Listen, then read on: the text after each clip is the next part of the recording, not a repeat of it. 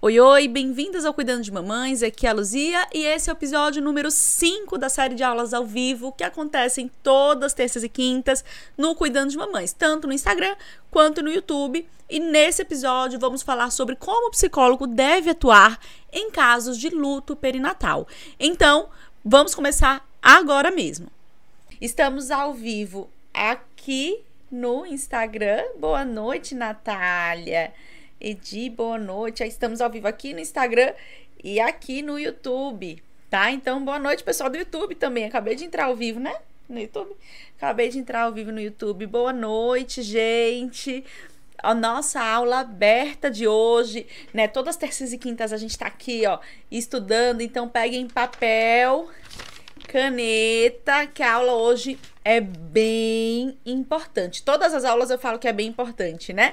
Mas essa aula em especial é muito pedida, que é de luto perinatal, né? Nem a gente não vê muitas aulas de luto perinatal por aí, então resolvi fazer uma aula aberta hoje aqui, que eu acho que vocês vão gostar bastante. Daniessa, boa noite, Haline. Eu acho que vai ficar bem legal, acho que vocês vão gostar bastante dessa aula, que eu trouxe bastante conteúdo, né? É, então peguem papel, peguem caneta, aproveita esse comecinho da aula, pessoal do YouTube aqui também, né? Pega papel, pega caneta, coloca a aula na TV, quem tá aqui no Instagram já vai se organizando num lugar confortável, né? Para assistir essa aula. A Girlane falou que estava esperando bastante essa aula. Então vamos embora que hoje eu preparei essa aula com muito carinho para vocês, né? E eu quero muito essa troca também Tá, Aline, boa noite. Eu quero muito essa troca de vocês. Então, eu já vou começar pedindo primeiro para cá, para essa câmera que é do Instagram, né? Gente, qualquer... eu vou tirar foto depois para vocês verem como fica a loucura aqui, né? Já vou começar pedindo para quem tá no Instagram, compartilha essa aula com as colegas, por favor, para as colegas virem aqui assistir, porque a aula aberta a gente faz o quê? A gente compartilha, né? E pessoal do YouTube que tá aqui, né? É, assista num lugar bem confortável, papel e caneta. É, ativa o sininho do YouTube para você assistir as aulas de terça e quinta e ser lembrado. Então, quando a gente ativa tanto o sininho do YouTube, gente, quanto aqui, né, no Instagram também tem um sininho, vocês vão ser lembrados de tudo que eu tô fazendo e vão poder é, assistir as aulas sem perder nada, tá bom? Esté falou que ficou esperando, que fica muito esperando as aulas, são ótimas. Obrigada, Esté. Então, gente, vamos começar de fato, né? Papel e caneta na mão, já estou com a minha água, com o meu papel aqui, o script, que vocês sabem que eu falo bastante, né? E se eu não colocar um script, a gente, ó, vai bater um papo aqui, o Instagram com uma hora me corta, né? Então, pessoal do YouTube, pessoal do Instagram, vamos embora começar a nossa aula. Convide suas amigas psicólogas, né? E também quem tá vivendo, né, passando por um luto perinatal, é, quem tá vivendo esse momento tão difícil, né? Tão. É, que precisa ser tanto olhado por tantos profissionais. Convide, tá? Para estar aqui com a gente ou no Instagram ou no YouTube. Gente, eu vou deixar aberto para vocês perguntarem, como sempre a gente faz. Peguei aqui um roteirinho, mas eu vou respondendo as perguntas de vocês também. Vejo aqui no Instagram que tem muita psicóloga, né? Então eu vou encaminhar essa aula para como atuar enquanto psicóloga no luto perinatal. Tá travando o Instagram, eu acho, mas o YouTube tá indo bem, né? YouTube tá indo bem. Então, se algo de repente estiver travando no Instagram, se quiser ir pro YouTube, fica à vontade. Procura lá, é, cuidando de mamães, tá bom? É, vamos embora para nossa aula, tá? É, primeira coisa que eu queria trazer para vocês é o luto perinatal é muito mais comum do que a gente pensa, né? É muito mais frequente do que a gente pensa. É muito mais. Está é, do nosso lado, quase sempre. E poucas pessoas veem. Eu acho que tá travando bastante no Instagram. E poucas pessoas veem. Você tá travando aí para vocês? Tá ok? Pessoal do Instagram, pessoal do YouTube, tá ok? Né? Conta pra gente como é que tá, tá bom? É, poucas pessoas veem, né, esse processo do luto perinatal Porque, gente, é um luto que a gente chama de luto não sancionado, tá?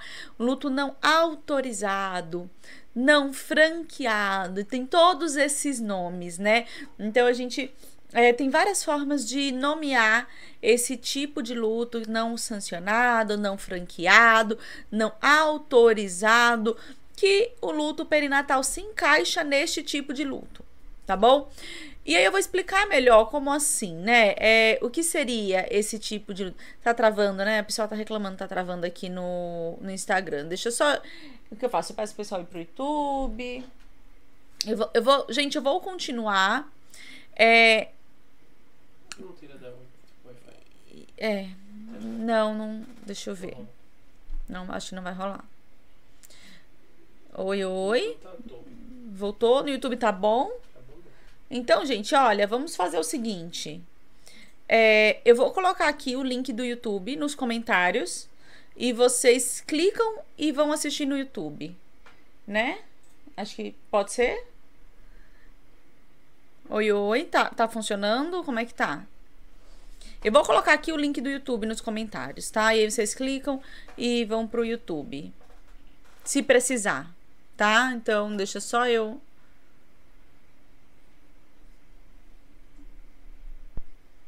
Opa. Vamos lá. YouTube tá ótimo, né, Jess? Deixa só eu, eu sair da aula, mas. Bom. Vamos ver se funciona. Copiar.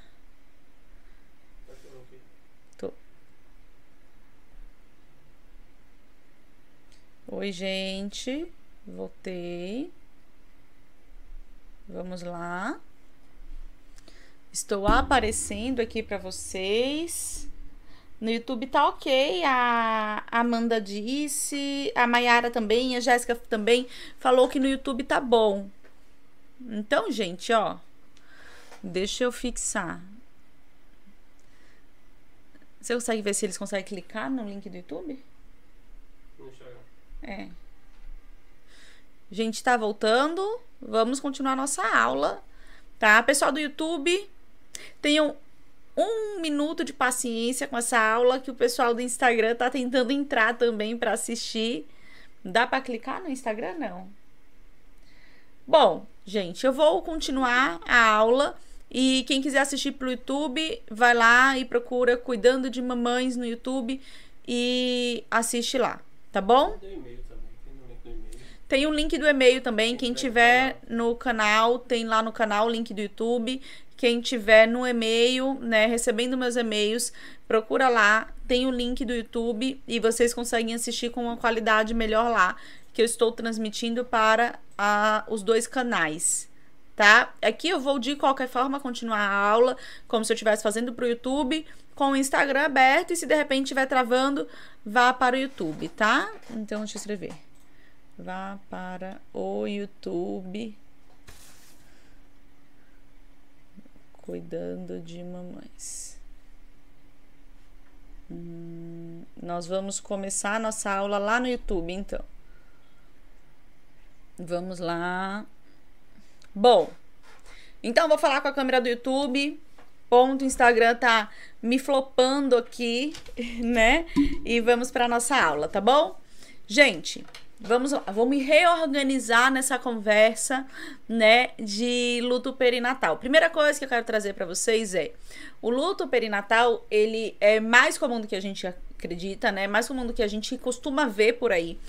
Mas por ele ser um luto não autorizado, não franqueado, não sancionado, a gente acaba que não vê muito.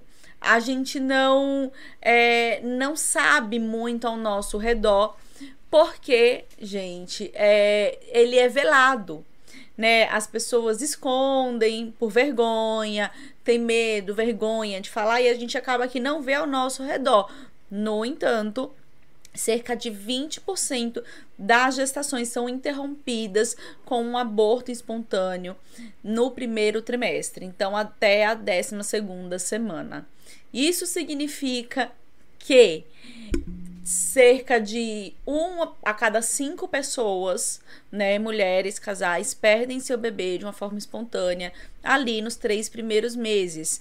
Algumas sabem, outras nem sabem porque perde muito no comecinho e aí acaba que não, não fez nenhum beta, nem sabe que estava grávida, né? Porém, é muito e muito comum. E aí, isso é uma coisa que eu quero já começar trazendo para vocês, né? Que é, é a frequência do luto. E, gente, se a gente. Vamos parar agora para pensar em algumas coisas. Se é tão frequente assim e a gente não vê, significa que tem alguma coisa errada nessa história, né? As pessoas ou têm vergonha ou a gente não tem uma capacidade de percepção tão grande, de empatia tão legal e acaba não sabendo ou, né, ah, trata como uma coisa super comum e por a gente achar que é super comum, a gente até esquece que aquela pessoa perdeu um bebê em algum momento da vida, tá?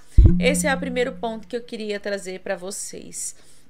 O segundo ponto é a gente vai falar aqui de luto perinatal por morte. Então, desde um aborto até a morte de um bebê, tá? Vamos considerar aqui o luto perinatal por morte. Então, seja na barriga, seja fora da barriga, a gente está falando desse tipo de luto, porque a gente pode é, entrar num numa discussão de luto do que se perde quando se engravida, da mudança do corpo, do status, tudo isso. E não é disso que a gente está falando.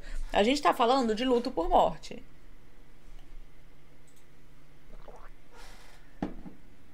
Entendendo que estamos falando de luto por morte, vamos começar a nossa aula. Espero que vocês estejam com papel e caneta e que tenham mandado o link do YouTube, tá? Para as colegas de vocês nos grupos e da faculdade e tudo mais, tá bom? Quem tá entrando no Instagram agora, corre pro YouTube, né? Procura lá cuidando de mamães que a aula lá tá melhor, tá bom? Então vou falar diretamente com esta câmera aqui. Gente, é quando a gente fala de um positivo, né? A gente já começa a falar de expectativa. Então, a partir do momento que a mulher faz aquele xixi naquele palitinho, faz um beta e dá positivo, a gente já começa a falar de expectativas, ainda que essa gestação não tenha sido planejada, ainda que várias coisas, tá? Mas a gente já começa a falar de, ok, e agora? O que, que eu vou fazer? É, quem sou eu agora? Quais são as transformações que eu vou viver? Como que eu vou contar? É, é, o que, que eu vou fazer para ter uma gestação saudável? A gente já começa a falar de desse, dessa expectativa, desse planejamento da gestação, tá? É, de uma forma ou de outra existe uma expectativa e um planejamento. E aí, quando a mulher perde o bebê, seja no começo da gestação, no meio da gestação ou no final da gestação, né? Pessoal é, que tá no Instagram, vai pro YouTube, tá? A aula lá tá melhor. Então, quando a gente fala dessa perda deste bebê, a gente é, tem um, um rompimento de expectativas, né? Então, o luto, que é um luto não franqueado, né, um luto não autorizado, para muita gente pode parecer uma besteira. Ah, mas ela perdeu esse bebê no, com oito semanas. No entanto, para aquela mulher não é uma besteira, tá? É o filho que ela pensou já no positivo como seria, com quem ele pareceria, onde ele iria estudar, que cor seria o quarto, se era menino, se era menina, é aquele aquela expectativa, aquele planejamento, aquele sonho que foi interrompido. Tá ficando claro para vocês? É, então, a gente começa a ter alguns conflitos, e aí anotem isso que eu vou trazer para vocês. Alguns conflitos como quem sou eu agora? né? Então, eu tive um positivo e aí uma semana depois, ou dez semanas depois, ou depois do parto, eu perdi o meu bebê e agora quem sou eu?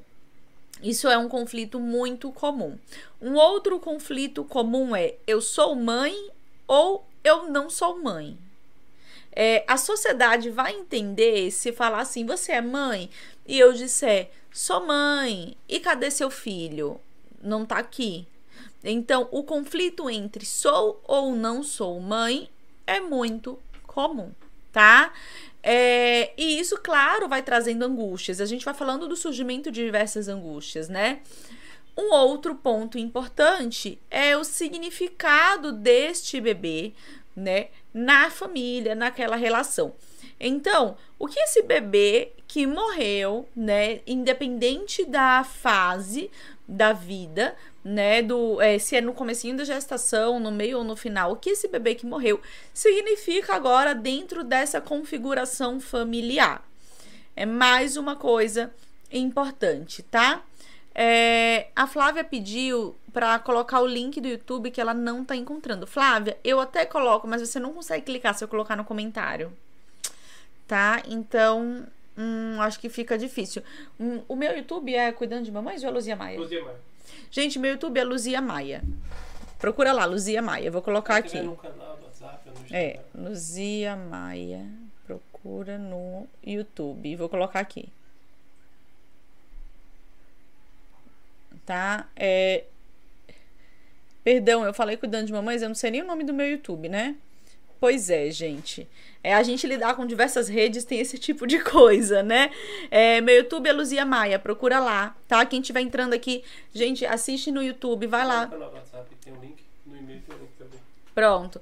Tem o link nos canais do WhatsApp. Quem tiver nos canais do WhatsApp, o link tá lá. Quem recebe e-mail meu, o link tá lá. Procura um e-mail meu na sua caixa de entrada, no seu spam. Tá lá o link, tá? É, o link do YouTube eu não consigo colocar aqui, mas se vocês procurarem Luzia Maia, vocês vão achar o meu YouTube consegue assistir por lá, que tá mil vezes melhor, né, gente, que tá no YouTube. Pois é, procurem lá no YouTube, tá bom? É, então, vou retomar aqui um pouquinho, né, do que eu tava trazendo. É, qual é o significado deste bebê, né, nessa família? Agora que esse bebê é, morreu, né, seja na barriga, seja fora da barriga, o que que ele é dentro dessa família? Ele é um filho? Ele não é um filho? Tudo isso, gente, pode parecer óbvio pra gente, mas para a pessoa que tá vivenciando, esse- essas questões vão surgindo, né, de uma forma muito é, muito intensa, vamos dizer assim. Pessoal que tá entrando agora no Instagram, vai lá no YouTube, procura Luzia Maia e assiste por lá, por favor, que tá muito melhor, tá bom? Tô deixando aberto para vocês não perderem que eu tô lá, na verdade. Então, é, na verdade, gente, o, quando a mulher perde esse bebê, o casal perde esse bebê, tudo isso vira é, uma desorganização, vamos dizer assim. O luto, por si só, seja ele perinatal ou não, ele é muito desorganizador, né? Significa que ele vem na família de uma forma de ser crise, né? De criar crises conjugal, de é, uma crise de quem sou eu, de identidade, uma crise com a maternidade, né? Com a parentalidade em geral. E isso, quem é psicóloga precisa compreender que é muito comum que a paciente chega no seu consultório, chegue no seu consultório, na sua consulta, e fale: olha, eu não sei mais o que é da minha vida, eu não sei mais quem sou eu, eu não sei mais o que eu faço, eu não sei mais se eu quero trabalhar nesse trabalho, eu não sei se eu quero fazer mais o que eu faço, eu não sei se eu quero estar casada, se eu não quero, eu não sei mais nada. Porque é um momento de crise muito intensa, tá? O luto ele é desorganizador. Então, compreendendo isso, a gente vai compreender também como é todo esse processo do luto que eu já vou trazer para vocês, tá? Então, quem tá no Instagram, vá pro YouTube, pessoal do YouTube. Aqui no cantinho tem um QR Code, né? Então, ok, eu vou olhar as mensagens de vocês. Aqui no cantinho tem um QR Code e aí vocês cliquem lá que vocês vão para a página de se inscrever no Destrave, tá? E aí o Destrave é um evento de psicologia perinatal que eu vou contar tudo sobre o mercado da psicologia, eu vou contar tudo sobre é, como atuar na psicologia, sobre o que é a psicologia perinatal e tudo mais, tá bom? Tem uma enquete que eu coloquei aqui no YouTube que é: você se sente preparada para atuar com luto perinatal? E 62% respondeu que não se sente preparada. E é uma coisa que a gente precisa pensar, e eu vou trazer um pouco dessa, é, dessa preparação da psicóloga né, perinatal diante do luto. Então, o que nós já vimos aqui, gente? O luto perinatal, ele é um luto não franqueado.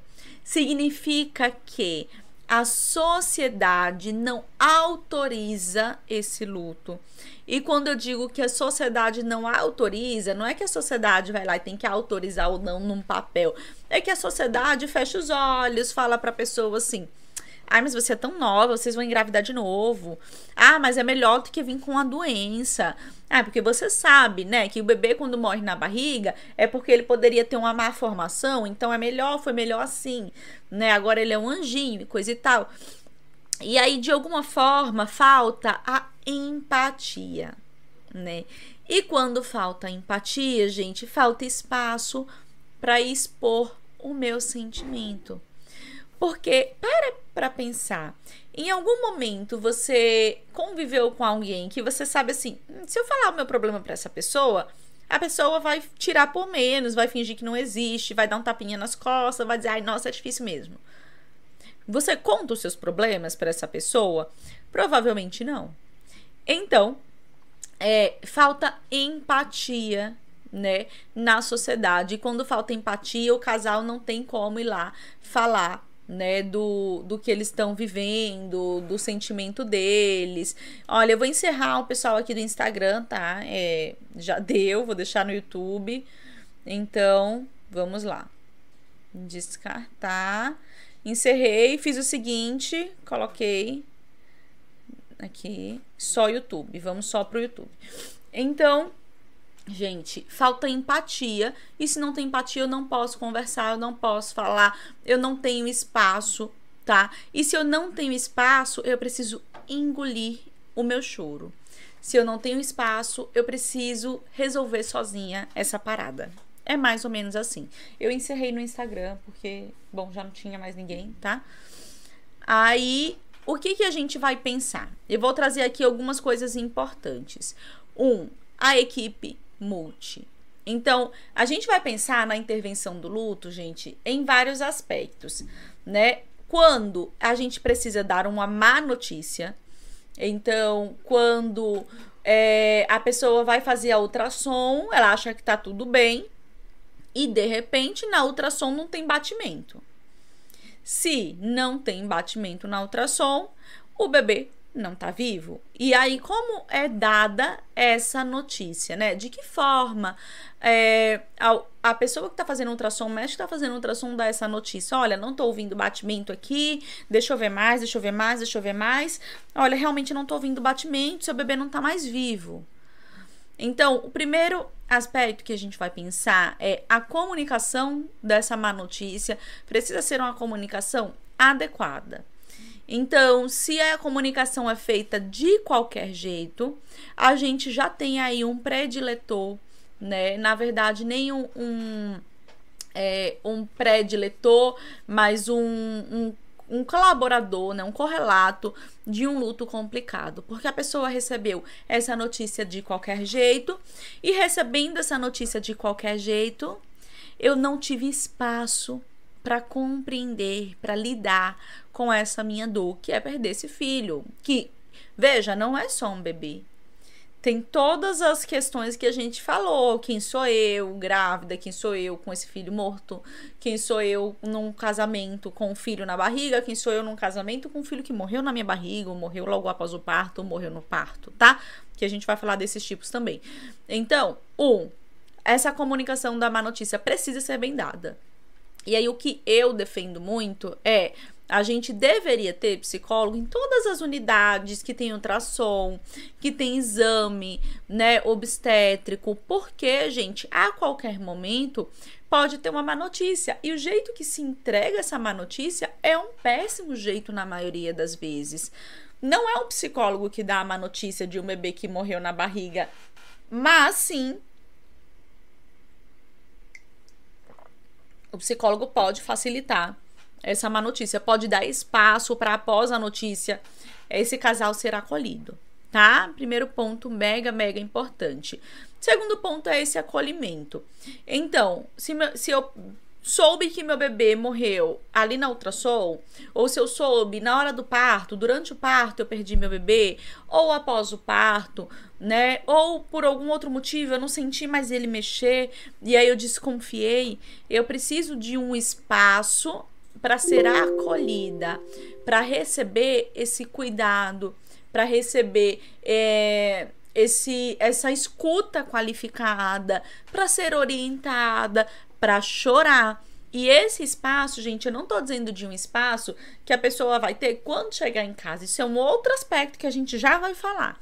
Eu tô dizendo do espaço que a pessoa vai ter lá, naquele momento que ela souber que ela perdeu o bebê, tá? Eu vou lendo aqui as mensagens de você de vocês, né? É, viu uma boa noite? É automático, os médicos só falam um pouco, tem esse olhar para a gestante. Isso mesmo, Thaís. Né? Infelizmente, é porque o médico é ruim, gente? Não. É porque não se tem esse treinamento. É porque muito, são todos também? Não, tá? Então, mas muitas vezes não se tem esse treinamento. Na faculdade, eles são treinados para coisas técnicas, eles são treinados para ver se tá vivo, se tá morto, para ajudar a viver, para fazer uma cirurgia, para dar um ponto certo, para retirar um órgão de uma forma certa, mas eles são poucos, pouco treinados para dar essa comunicação de uma forma acolhedora. E eu digo mais, não é culpa só do médico, tá, gente? A gente tem que ser realista.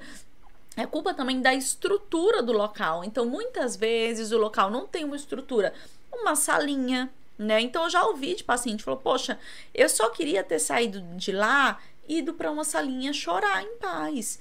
Mas o médico falou: "Olha, não, pode ficar o tempo que quiser". O médico foi humano. Fique o tempo que quiser aqui, dentro da sala, mas eu sabia que lá fora tinha uma fila de mulheres querendo fazer ultrassom de seus bebês vivos. Então eu tive pressa. Então, esse espaço reservado para com uma psicóloga, né, para de repente a pessoa ir lá é, ser acolhida, deveria ter. Infelizmente não tem. E aí, olha, já vou deixar aqui uma brecha para vocês, né? Quem vai atuar na área ou quem está atuando na área, pode ser um projeto que você leve para sua cidade. Ir nas clínicas de ultrassom falar, olha, é, tem essa questão e essa questão aqui de é, quando a mulher, por exemplo, tem uma notícia de má formação, quando tem uma notícia de aborto, né, de morte fetal. Que tal a gente fazer uma parceria, né? Eu tenho uma sala aqui, você me encaminhar. Então você pode também buscar este este serviço, buscar oferecer esse serviço dentro da região que você mora, tá bom? Então, o acolhimento. A terceira coisa que eu quero falar para vocês é quando essa mulher perde esse bebê no parto, né? Ou quando ela perde o bebê já mais desenvolvido, então ali depois das 20 semanas, por exemplo, e ela precisa parir este bebê morto, né? que é uma situação bem difícil. A gente precisa de uma assistência nesse parto. Não é um parto qualquer. Não é um parto que vai lá, abre a barriga da mulher e pronto, tira o bebê e vai embora. Não. Nós, psicólogas, precisamos estar neste ambiente sim. Tá? Então, seja um parto cesárea, um parto normal, né? Então, é, geralmente é normal, mas também tem a questão que alguns médicos não ó, vão optar pela cesárea, pela saúde mental da mulher, enfim. É, mas a gente precisa estar nesse ambiente, a gente precisa atuar nesse ambiente, olhar e falar assim: olha, médica da minha cidade, se você tiver caso de luto perinatal, toma o meu cartão, pode me ligar, eu vou acompanhar o parto da sua paciente, tá? Se você tem uma paciente que descobriu uma malformação e aí o bebê vai morrer na barriga ou logo após o parto. Ou se alguém te liga, você tem uma rede social que trabalha muito essa questão de luto, e alguém te liga, olha, eu vou fazer um parto, né? O, o parto do meu bebê, meu bebê morreu e eu vou pro parto, eu preciso da sua assistência, vá. A gente precisa dessa assistência no parto. E como seria essa assistência no parto, né? Acolhimento da mulher, acolhimento da equipe, porque, veja, nenhuma equipe gosta de fazer o parto de um bebê que morreu, tá? Acolhimento da família. A gente precisa dar condições dessa despedida. Então, eu falo muito assim que se, gente, se essa mulher não tem essa despedida, veja, a primeira vez e única vez que ela de fato vai ver o bebê dela é naquele momento. Seja ele como for. Se ele tiver alguma má formação ou não, é a primeira e a única vez que ela vai ver aquele bebê dela. Então, a gente precisa de um ritual de despedida, né? Que aí eu vou também trazer um pouco mais para vocês sobre esse ritual. Mas tá fazendo sentido para vocês isso? A gente precisa atuar nesse parto. E né? Muitas vezes, eu não sei na região de vocês, mas aqui na região que eu moro, a maioria dos hospitais tem uma psicóloga para o hospital todo. E aí não dá conta de estar tá no parto e estar tá na, na outra, é, fazendo um outro atendimento. Ou, por exemplo, tá no parto, mas não compreende também ainda de luto perinatal, porque não é psicóloga perinatal, é uma psicóloga hospitalar que entende alguma coisa de perinatalidade, no entanto, não é uma psicóloga focada só na perinatalidade. Então, tudo isso vai contando bastante, tá, gente? Como foi a notícia? Qual foi o espaço que essa pessoa teve? É, como ela foi acolhida? Como foi o parto dessa pessoa? E a gente já falando aqui no caso de parto. Ou, por exemplo, não teve um parto, mas ela fez uma curetagem, fez um amigo. Como é que foi o acompanhamento? Tinha um psicólogo lá? Tinha uma psicóloga lá? Para ajudá-la a entrar naquela sala, para ajudá-la a viver aquilo, para ajudá-la na saída daquilo, para orientar a rede de apoio dela. Tinha alguém? Então, olha, como a gente tem um monte de espaço que a gente ainda não tá. Que a gente ainda não tá, gente, não é porque ninguém abriu a porta pra gente, é porque ainda tem pouco psicólogo perinatal, é porque ainda a gente precisa falar mais sobre isso porque uma das coisas que a gente precisa fazer é falar o nosso trabalho, porque quem é que vai conhecer o nosso trabalho se eu não falo, não é verdade? Se você não fala. Então a gente precisa falar mais sobre isso, a gente precisa ir mais propor nos lugares o nosso serviço e falar: olha, como é importante essa mulher que vai fazer um parto, que vai fazer uma curetagem, um amigo, ter um, um acompanhamento de uma psicóloga, tá bom? Então, isso é bem importante. Uma outra coisa é a instalação no hospital. Muitas vezes é, a mulher ela perde um bebê, né? E aí ela vai ficar na me, no mesmo quarto, se for enfermaria, ou na mesma área ali de mulheres grávidas parindo ou recém-paridas. Vocês já pensaram nisso? É, eu perco, eu tô com a barriga desse tamanho, perco o meu bebê, eu ainda tenho a barriga, meu bebê não tá comigo, meu bebê morreu.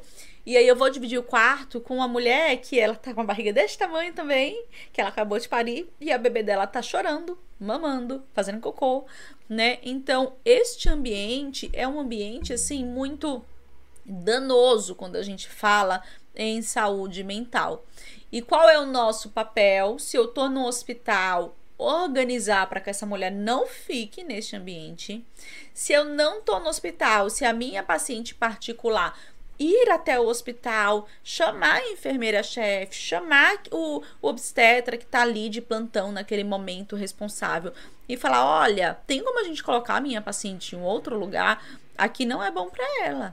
O nosso trabalho também é fazer esse tipo de intervenção, tá? E aí você se posiciona, sou fulano, sou psicólogo obstétrica, essa aqui é a minha paciente que tá no quarto tal, né? O nome dela é tal, ela perdeu um bebê, passou por essa situação e eu preciso que ela não fique ali naquele quarto, porque aquele quarto tem uma recém-nascida, eu tenho uma mulher no, no pré-parto, tá? Então, o nosso papel também é esse. Tá fazendo sentido, gente?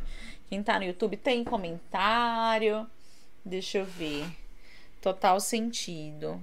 Ótimo. Pois é. né? É, a gente precisa fazer esse papel, a gente precisa estar tá nesse lugar, tá? De falar assim, olha, meu trabalho é esse. E aí eu vou voltar um pouquinho também para o que a gente estava falando. Estava bebendo uma água aqui, né? Tem uma questão que eu preciso trazer para vocês, é todo luto, ele é traumatizador. Existe essa palavra? Traumatizante. Todo luto é traumatizante. Não, tá? Nem todo luto vai trazer um trauma. Então eu posso sim perder um bebê e não necessariamente eu vou viver um luto complicado. Não necessariamente eu vou estar, vamos, entre muitas aspas, traumatizada com este luto, com esta perda. O que acontece? Facilita muito que esse luto seja um luto complicado, um luto carregado, então com que o luto seja um luto complicado. E aí vem todo esse trabalho que eu tô falando para vocês, é um trabalho muito preventivo. Vocês estão percebendo isso? A gente não pode falar do luto só quando a pessoa chega no nosso consultório e fala: Olha, tem um ano que eu choro todos os dias porque eu perdi o meu bebê e sofro e larguei o meu trabalho e, e separei do meu marido. Não, a gente não fala só nesse aspecto, a gente fala também nesse processo de prevenção, que eu gosto bastante da gente falar disso em saúde mental, tá? E, né, nem sempre vai ser algo é, que vai traumatizar esse casal, essa mulher. Né? De forma geral, 30% da, dos lutos vividos né, pelos sobreviventes tem um curso normal. Então, não é uma coisa assim. Ai meu Deus, todo mundo vai chegar acabado no meu consultório, sofrendo muito com esse luto. Só que o nosso trabalho, vale lembrar, não é um trabalho só pós-ventivo, ou seja, não é só quando a pessoa já está com a psicopatologia instalada, quando ela já está com a vida totalmente desorganizada, que a gente vai trabalhar. A gente vai trabalhar antes para que essa pessoa, para que esse casal, para que essa mulher tenha de alguma forma sua vida preservada, né, sua vida cuidada, tá bom? Então, ele, o luto, ele por si só, ele já é, é muito doído, vamos dizer assim. Ele já dói com muita frequência. Ele já é, é difícil, né? É difícil para a família, porque vocês conseguem perceber comigo? A mãe da mãe vendo a filha sofrer a mãe e o pai do pai, a mãe e o pai da mãe, vendo seus filhos sofrerem, eles querem poupar a dor de seus filhos. E aí a gente entra em um outro aspecto muito importante de ser falado. Essa família tem total responsabilidade, apesar de vivendo essa dor também. Né? Essa família tem total responsabilidade é, neste cuidado da saúde mental, tá? Eu já falei aqui vocês, é, nesse cuidado da saúde mental. Por quê? Se a família corre em casa, vu, desfaz o quartinho do bebê, tira tudo que é falta de ultrassom, leva embora. A mulher chega em casa, o casal chega em casa e não tem espaço para chorar. Se a família fala assim, não, imagina, não chora. É, daqui a pouco vocês vão ter outro filho. É, daqui a pouco você vai engravidar. Daqui a um mês o médico te libera. Você é nova, você é novo. Se a família faz isso, gente, é muito provável, não é 100%, tá? Mas é muito provável que esse luto seja um luto bem complicado. Faz sentido para vocês? É, a Jéssica falou: perde o bebê no parto e vai para o quarto de recuperação ao lado de outras mães com seus bebês. Muita indelicadeza com a mãe que perdeu o bebê, é verdade. E aí, o nosso trabalho, gente, é dar consultoria, dar treinamento, é estar tá atuando no hospital, é estar tá atuando no particular, ir no hospital atrás da paciente. Esse é o nosso papel, tá? Então, essa família, como eu estava falando, tem todo um, é, um peso na hora do cuidado com esse luto. O luto ele vai doer. Essa mulher, esse homem, né? Tô dizendo mulher e homem, mas gente, independe. Eles vão chorar, eles vão sofrer. Só que a família não aguenta, a família quer silenciar a dor, porque pensa que a melhor forma de fazer é passar logo. Então, não, filha, olha, vamos fazer o seguinte: eu vou lá, enquanto você tá aqui no hospital, eu tiro tudo, entendeu? É, eu organizo tudo. Não quero que você. Você não vai ter esse trabalho. É, daqui a uma semana você vai voltar a trabalhar, sua vida vai voltar normal, vai cuidar do seu corpo, daqui a pouco você engravida de novo, né? Eu batendo nas coisas aqui. Então, daqui a pouco você engravida de novo.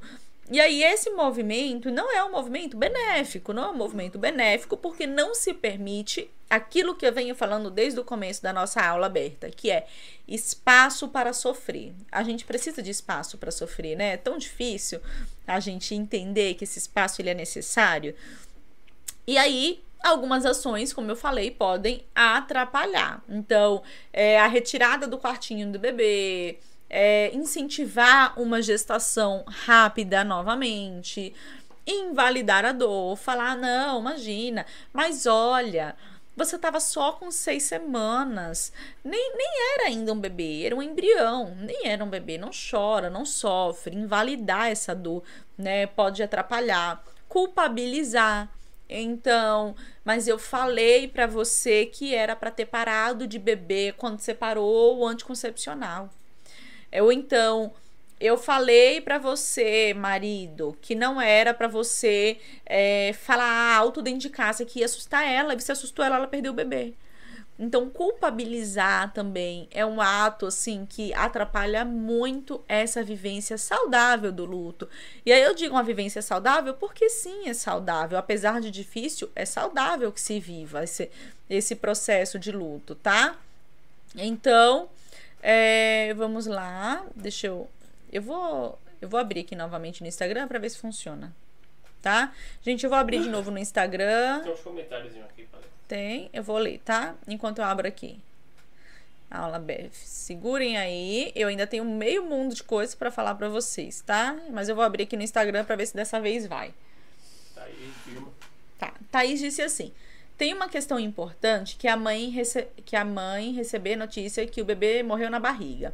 Quando uma gestação de poucas semanas ainda precisa esperar uns dias para o corpo expulsar e não fazer a indução, isso, né? Então, é, a gente fala assim, ah, o aborto retido, né?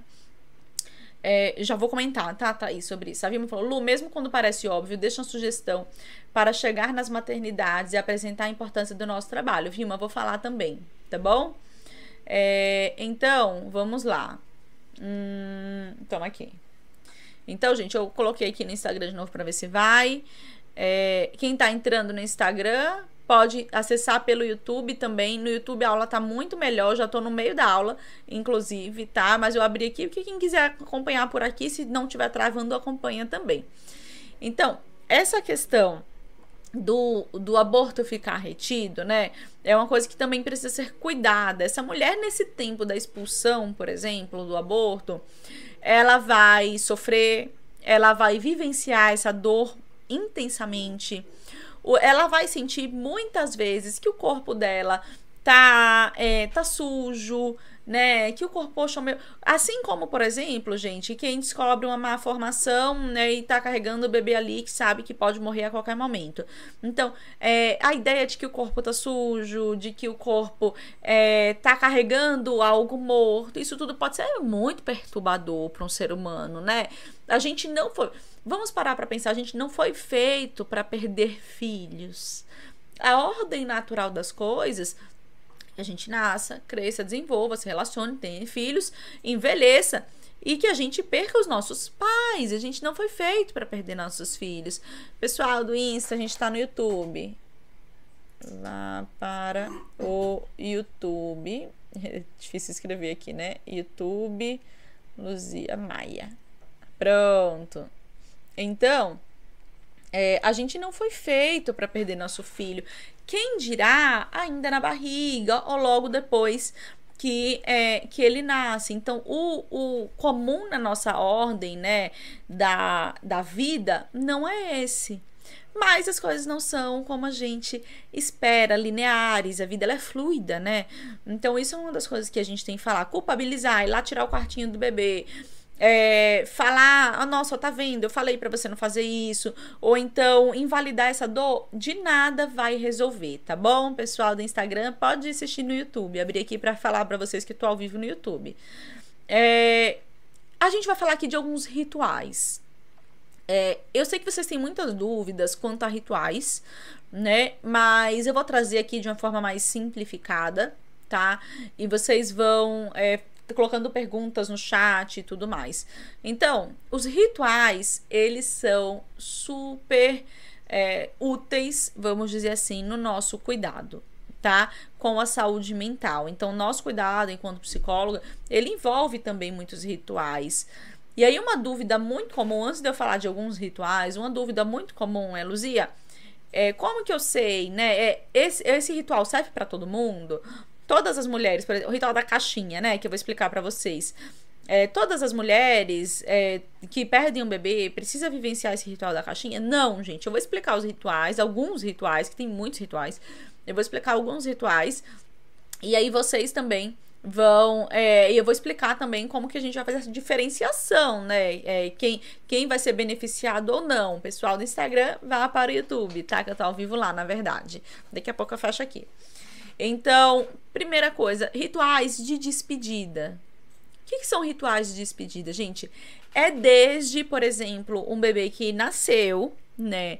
Eu ver meu filho, eu se eu tenho uma religião, abençoar meu filho, eu dar tchau, eu dar nome pro meu filho, né? Eu validar, um ritual de validação também, eu validar a vida daquela criança, né? Eu me despedir.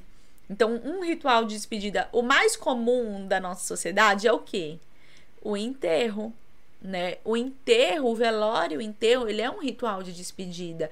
Porque naquele momento eu estou ali é, me despedindo do meu ente querido. No caso do meu filho.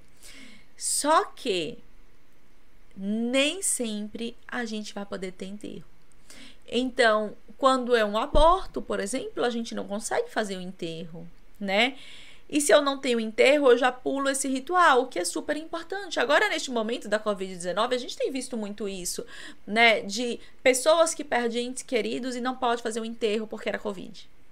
Então, fica aquela sensação de, nossa, sabe? Parece que eu não me despedi, parece que a pessoa não morreu. No aborto, por exemplo, esse é um ritual que a gente não consegue com frequência, não consegue, né? Na verdade, não conseguindo me despedir Muitas vezes eu tenho dúvida até se eu já estive grávida. Porque minha barriga não cresceu. Foi um aborto, né? Cresceu pouco. É, não teve foto, não teve nada. Meu bebê morreu, não teve enterro. Não tem um lugar que eu possa ir me despedir desse bebê.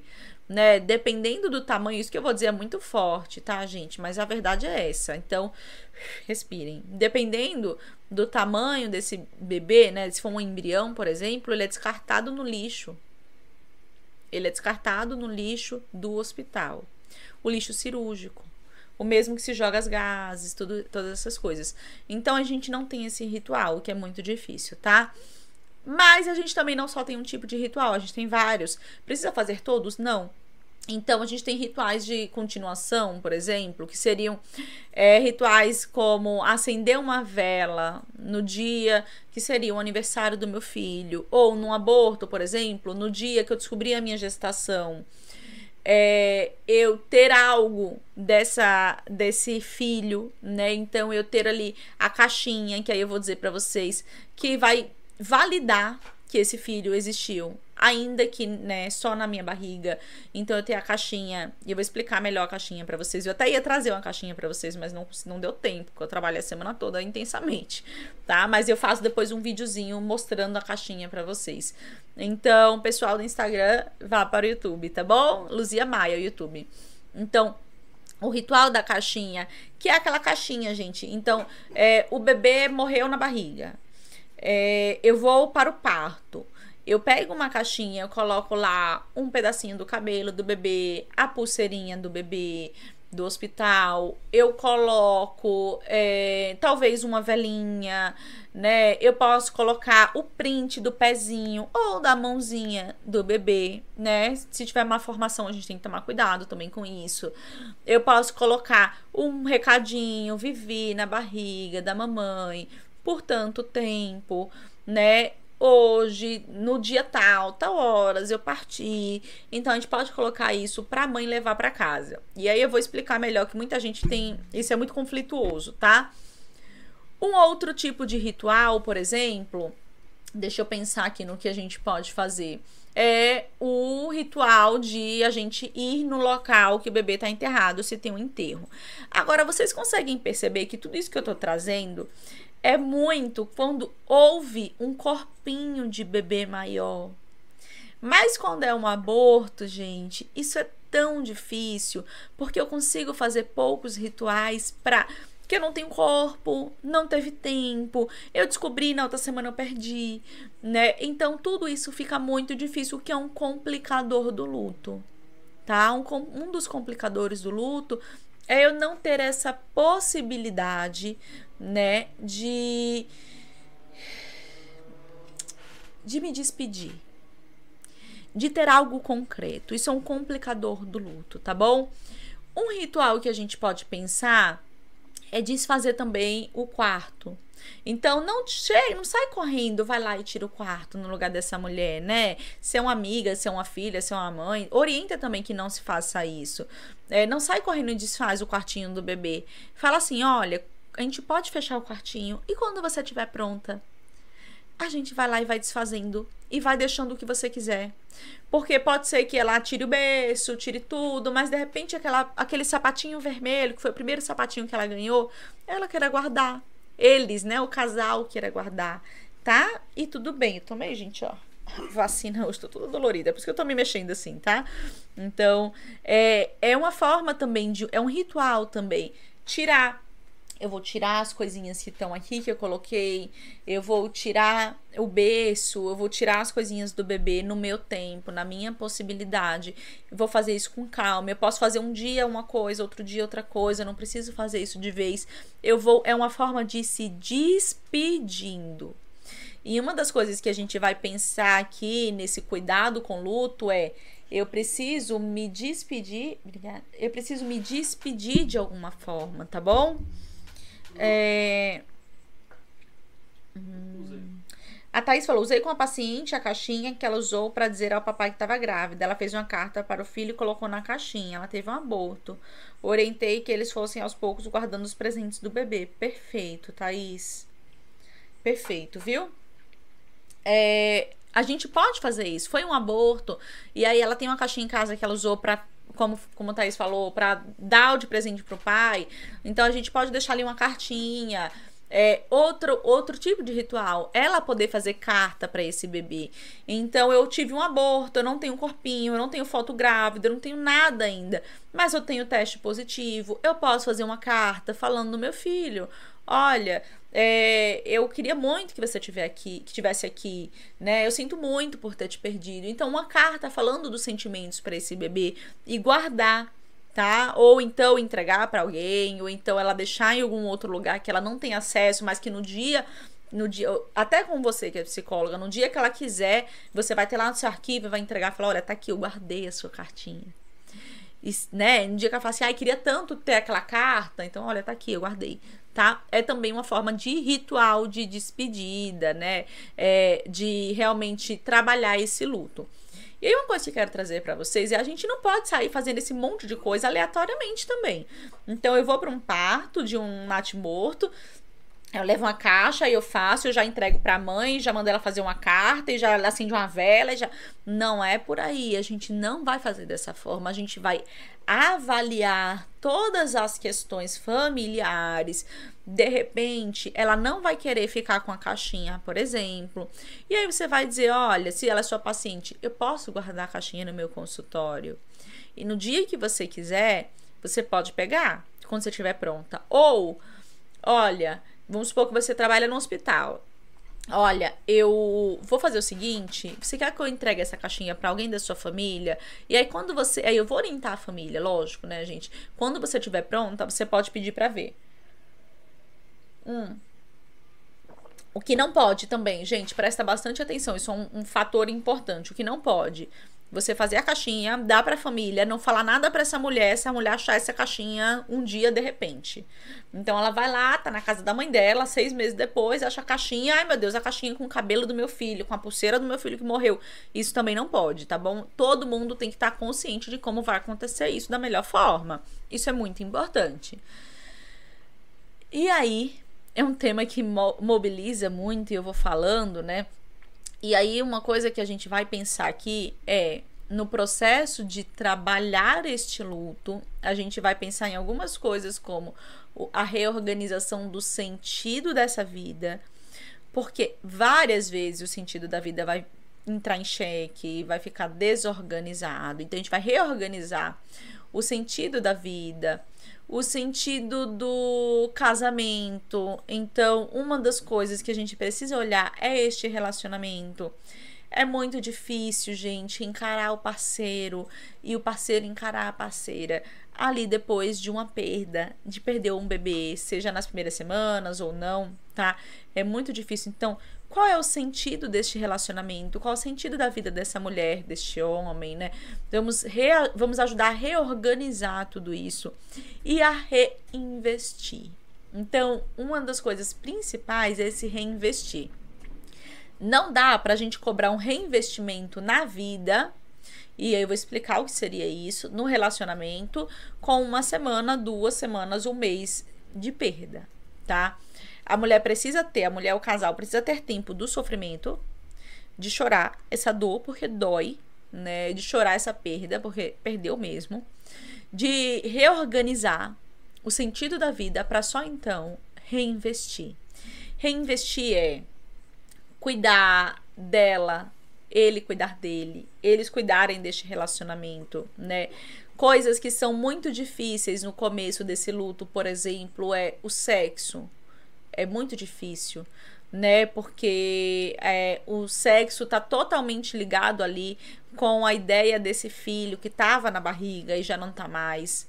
Tá? Então, aprender a reinvestir neste relacionamento, nessa vida, na profissão, na, em tudo é muito importante, mas isso também não é imediatamente, tá? Porque é uma crise que eles vão viver e como toda crise, a gente precisa de tempo para passar e de coping, né?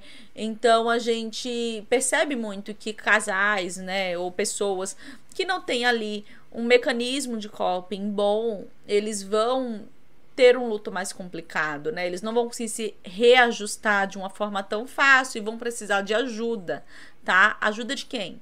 Da gente, né? Por isso que a gente tá aqui, tá? E aí eu quero falar também desse desencorajamento que a gente geralmente faz, né? Nós psicólogas geralmente fazemos um desencorajamento com a gravidez rápida logo após uma perda coisas que no senso comum se diz: não, imagina, daqui a pouco você vai poder engravidar, daqui a pouco você menstrua e vai engravidar de novo. A gente não encoraja esse essa gravidez de uma forma rápida sem trabalhar esse luto. Então, o que acontece muito? Perde no começo da gestação, Aí fala: não, não vou engravidar logo, ou engravida logo. Finge que não sentiu a dor da perda. Finge que não quebrou as expectativas, que não teve um, um, uma crise engravida logo. E aí a gente tem o que? O bebê de substituição. Aquele bebê que veio para substituir aquela gravidez. Ah, então eu vou engravidar logo porque eu esqueço que eu perdi um bebê. Eu vou engravidar logo que eu esqueço que eu criei toda a expectativa em um filho que eu perdi. Então, mas, gente, bebê não substitui outro, filho não substitui outro. Então, a gente tem ali o bebê de substituição, a gente desencoraja. Uma coisa que perguntam muito no meu Instagram, que devem perguntar para vocês, se não perguntam, vão começar a perguntar quando vocês começarem a falar de luto, é qual é o tempo entre uma perda e uma próxima gestação? Não sei. Não sei. É o tempo que você realmente está bem, que você realmente trabalhou esse luto, que você chorou seu choro, que você reorganizou sua vida, que o seu parceiro, sua parceira e você conseguiram reorganizar o casamento. Só então é a hora de pensar numa próxima gestação. Agora, se tem um pouquinho do pensamento de, ah, vou engravidar porque eu não sofro, porque eu esqueço, porque já vai logo, porque eu já uso as coisas que eu comprei, se tiver um pouquinho desse pensamento, essa não é a hora definitivamente, tá bom? Então a gente desencoraja de uma forma muito clara, fala, olha, é, vamos tentar trabalhar o luto primeiro? E aí a gente dá um tempinho, né, para essa gestação ser mais saudável, tá? Então isso é muito, muito frequente também na nossa atuação. E aí a gente tem alguns riscos do luto, no luto, né? É, que eu vou trazer aqui alguns riscos para vocês, prediletores, né? Que são riscos que coisas antes de perder o bebê influenciam. Então, o que são prediletores, né? Do luto complicado? São as coisas que antes de perder, que eram de antes de perder o bebê, que vão influenciar nesse trabalho emocional com luto. Por exemplo, adoecimento mental né? Se essa pessoa ela tem uma depressão antes, se ela tem um transtorno ansioso, se ela tem uma psicose, se ela, enfim, se ela tem algum adoecimento mental, principalmente físico também, mas mental, é um prediletor de um luto complicado. Então, é mais fácil a pessoa que tem um adoecimento mental ter um luto complicado, tá? Dificuldades familiares ou então desamparo familiar também é um prediletor. Se é uma pessoa que se pega muito sozinha e que a família é uma família que não apoia, uma família que não dá colo, né? Ela tem dificuldades e desamparos familiares. Esse também é um prediletor do luto, ou seja, luto complicado, tá, gente? Luto é inerente, né? Mas o luto complicado. Ou seja, é mais fácil se a paciente chegar no seu consultório e falar assim: olha, eu tenho, eu tenho depressão, eu não me dou bem com a minha mãe, o meu relacionamento tá péssimo, eu engravidei e perdi um bebê. É mais, é mais fácil, fácil essa, essa pessoa, vive um luto mais, mais complicado, complicado, tá, tá bom? Tá bom? Então, então, como, eu falei, agora, agora também, o, o, relacionamento instável, um relacionamento abusivo, um relacionamento instável também é um prediletor do, do luto complicado. E o histórico com lutos complicados anteriores. Então, eu perdi meu pai, e eu sofri muito por anos. Todo dia eu lembro, todo dia eu choro. É, se eu tenho lutos anteriores complicados, eu também tenho ali uma facilidade de ter esse. Ou se eu tenho históricos de luto perinatal também, se eu já perdi outros bebês. Então, se eu já perdi três, acontece muito, gente. A pessoa tem, sei lá, trombofilia, ou a pessoa tem é, incompetência em estímulo cervical, e aí ela perde três, quatro vezes antes de descobrir o que ela tem. É um complicador do luto, tá? É um complicador, é um prediletor ali de um complicador do luto, porque ela já perdeu tanto, aquilo ali se torna assim extremamente cansativo, danoso, tá bom? E a gente também tem os correlatos, né, de um luto complicado. O que seriam os correlatos? São os complicadores do luto que estão ligados diretamente à gestação e à perda. Então, os prediletores são de antes, tá? Os correlatos estão correlacionados com essa perda. causa da morte e tipo de morte. E aí prestem atenção nisso. A mulher tá grávida, ela hum, escorregou e caiu da escada e perdeu o bebê. Isso é um complicador muito grande do luto, porque ela vai se culpabilizar. Ou então a mulher tá grávida e num relacionamento abusivo, o marido bateu nela, ela perdeu o bebê. Isso é um complicador do luto. Ela vai pensar: por que, que eu deixei ele fazer isso comigo? Por que eu não saí disso antes? Ele entende? Então é um complicador do luto. Ela vai criar vários fantasminhas na cabeça dela que vão ficar permanecendo ali, né? Então a causa de morte, o tipo de morte também, né? Então o bebê morreu porque ela comeu alguma coisa e deu uma bactéria, por exemplo né? Que é a causa de morte, o tipo de morte. É, e aí ela vai falar, por que, que eu fui comer aquilo? Né? Então, sushi, a gente sabe que não tem problema comer sushi, né? Mas, por exemplo, ela come sushi, não tem problema comer sushi, gente, em um lugar limpo, higiênico, claro. Mas vamos supor, ela come um sushi e na outra semana ela perde um bebê. Ela vai dizer, nossa, foi por conta do meu sushi. Ou, enfim, tá, gente? Assim, causa e tipo de morte. Se se essa causa e o tipo da morte, né, é de uma forma violenta, vamos dizer, de uma forma brusca, ou então ela descobriu uma má formação no bebê, uma má formação genética, veja.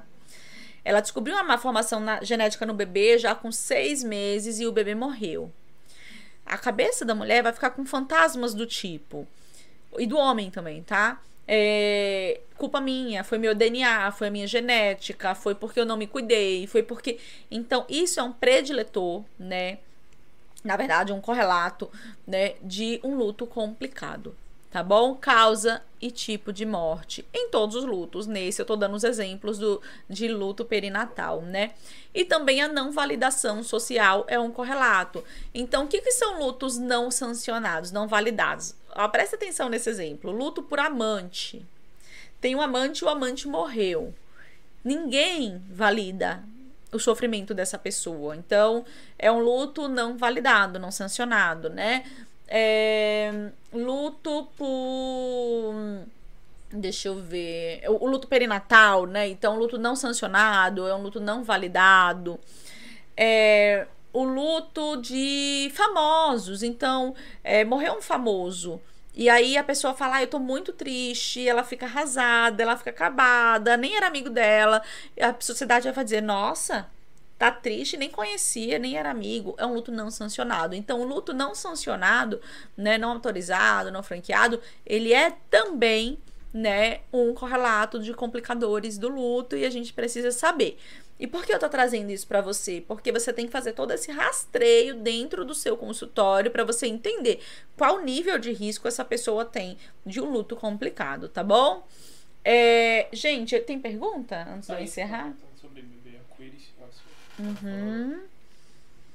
É, Thaís perguntou: bebê arco-íris seria esse ou não, necessi não necessariamente precisa ser logo depois da perda? Não, Thaís, veja, o, quando a gente fala de filho de substituição, bebê de substituição, não necessariamente é o bebê arco-íris. O bebê arco-íris é aquele bebê que vem depois de uma perda de um filho, tá? Mas o de substituição é quando esse bebê vem com a função de substituir outro. Então, nem sempre o bebê arco-íris vem com a função de substituir outro. Eu posso perder um filho, e aí eu trabalhar o meu luto, e aí depois de um tempo com o meu luto trabalhado, com a minha vida reorganizada, eu decidi ter um outro filho tá? Isso é um, um bebê arco-íris, vai ser um filho arco-íris.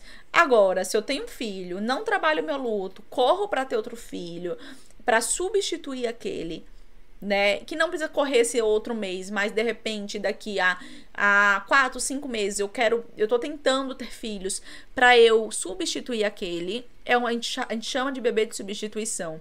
E esse filho, gente, já vem carregado com as expectativas do anterior. Esse filho, geralmente, ele é muito cuidado. Ele não pode cair, ele não pode chorar, ele não pode ficar com fome, ele não pode sentir nada. Ninguém pode olhar para ele de um jeito que a mãe acha estranho, que o pai acha estranho. Por quê? Porque ele é de substituição, ele é muito precioso. Parece que ele vai quebrar o tempo todo, né? Porque ele tá ali numa função de substituir. E eu já perdi um, não vou perder esse, tá bom? É... Camille falou que tá com eco, mas parou. ok. É, Vilma falou sugestão para chegar nas maternidades. Vou falar quando a paciente, a Camille falou, quando a paciente alega estar com estar mais forte por questões religiosas, podemos avaliar como um processo mais leve de luto. Camille, veja só, a religião ela pode sim ser um fator de proteção no luto, tá? Desde que ela não seja é, de uma forma a excluir, de uma forma a culpabilizar, desde que ela não seja, é, vamos dizer assim, Hum, não tem um movimento de fazer esquecer logo, mas ela pode sim ser um fator de proteção. Quando essa mulher, por exemplo, ela tem algum lugar, essa mulher, gente está dizendo essa mulher, mas esse casal, tem algum lugar que eu possa é, chorar minhas dores, esse lugar pode ser a igreja. Tá? Pode ser a religião. Então, se eu tenho um espaço que, eu, que validam a minha dor, que eu posso chorar, que eu sou acolhida, pode sim ser um lugar de fortalecimento. E Vilma, é, sugestão para chegar nas maternidades, olha, é, eu não sei de onde você é, né, mas a gente pode chegar aos poucos, a gente pode ir lá na hotelaria e falar, né, olha, sou psicóloga obstétrica, quer deixar alguns cartões aqui. Você pode falar com a enfermeira-chefe do local, você pode falar com o obstetra do local, que tá no momento. Mas assim, é, é essa temática eu vou deixar para falar num destrave. pois é, essa temática eu vou deixar para falar num destrave sobre como chegar no mercado, como falar, como se posicionar, como dizer quem você é, como dizer o que você faz. Por quê? Porque lá a gente vai falar muito de mercado, tá? Aqui fica, é, fica bem difícil eu conseguir, né, durante a, live, durante a aula de luto, eu trazer todas as questões mercadológicas também.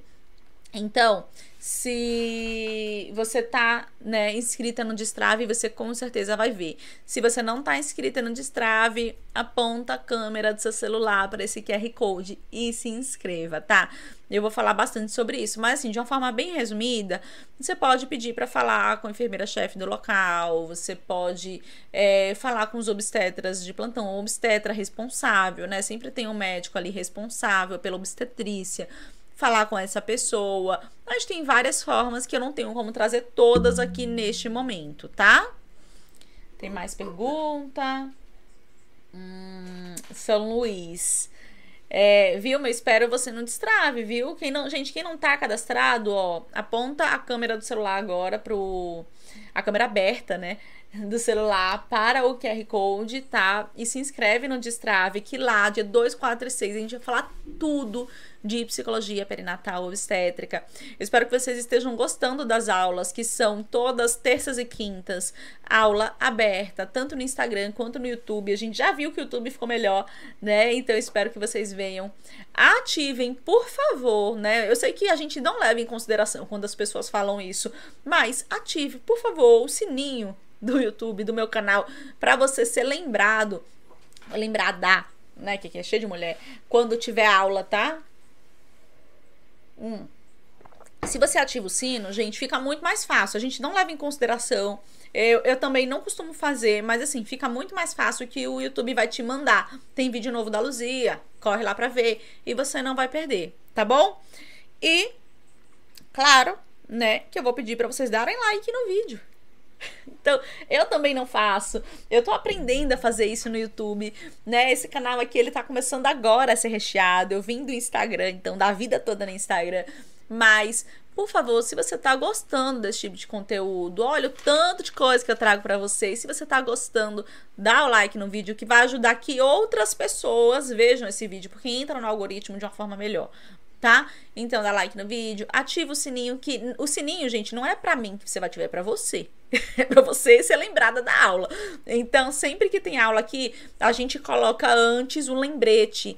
Aí ele vai te avisar, ó, o que a gente falou hoje? A gente falou do luto não sancionado, a gente falou dos riscos, dos prediletores, dos correlatos, a gente falou da reorganização do sentido da vida, a gente falou do reinvestimento na vida e no relacionamento, a gente falou de alguns rituais, né, como rituais de despedida, rituais de continuação, rituais de validação desse luto a gente falou de ações que podem atrapalhar. Tô voltando aqui, ó, para vocês não esquecerem nada, tá bom? Espero que vocês tenham anotado. Papel e caneta sempre, né? A gente falou que nem todo luto vai vir com trauma, mas que a nossa atuação não é só uma atuação depois, é uma atuação antes também. Então, a duas, uma a atuação preventiva, né? Falei de alguns lugares que a gente pode atuar preventivamente, por exemplo, na, nas clínicas, quando vão se dar as más notícias, no hospital, né? Com as famílias, a gente pode fazer grupos, a gente pode atender individualmente, a gente pode atender família, a gente pode fazer cursos, e-books. Então, a gente falou de tudo isso, né? E eu espero que tenha realmente é, agregado na atuação de vocês isso. A gente aqui faz uma comunidade de mulheres, de psicólogas que cuidam de mulheres, né? Então eu gosto muito disso.